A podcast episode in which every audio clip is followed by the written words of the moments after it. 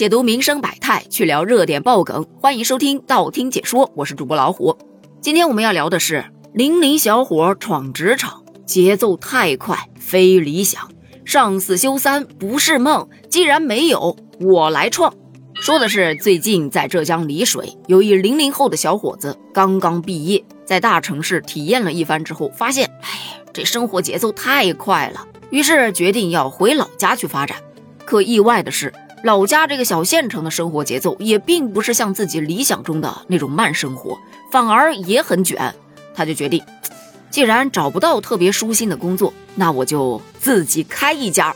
据他表示，上四休三就是他的梦想，他想有多一点的属于自己的时间去享受美好的生活。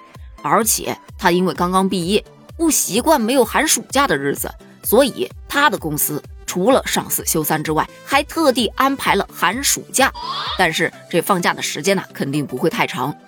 据媒体报道，他也不是光想，他也付出了行动。公司的场地已经确定了，只是还没有装修完成。现在大家还在临时的办公场地上办公呢。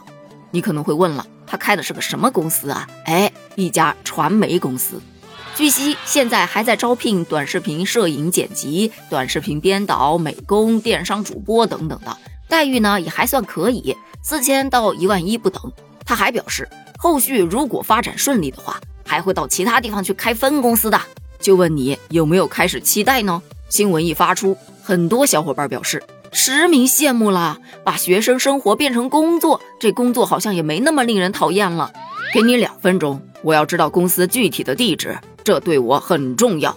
谁说不是呢？做四休三这种工作制度啊。真的是人人所梦寐以求的吧？啊，除了老板，一周工作四天，休息三天，有助于提高员工的生产生活积极性，工作的满意度也会蹭蹭上升，同时还能缓解交通拥堵，还能减少能源消耗，哪儿哪儿都好，就是不符合当今大环境。别的公司都在卷，让你拿个方案，你还要让人家客户等到下周一，不好意思，转头找别人去了。所以很多小伙伴都是不看好的，因为。这想法太过理想化了。有人说，这不就是富二代在体验生活吗？大家别太认真了。也有特别认真在分析的想法，确实是个好想法。但如此一来，你每一天的工作量必然会上涨，完不成就会出现加班的情况，最终也不一定能够休息得好。就算工作量不增加，那也有可能薪资会下调。如果薪资也不下调，这公司必然会面临盈利没有以前高的问题。他也很难再坚持走下去，这不就做不长久了？还有一批人是特别看好这个年轻人的创业行为，觉得他有魄力。大家别都一巴掌拍死了，要支持他。这就像茫茫沙漠中看到一株绿植的感觉。万一他成了一片林呢？公司开始不卷业绩，拼谁的员工福利好，谁的休息日多了呢？不得不说，这位网友的评论其实就挺梦幻的。不信你先看看他开的是个什么公司？传媒公司啊！我个人的分析是这样的：作为一家传媒公司，他自然是很清楚大众最关注的点是什么。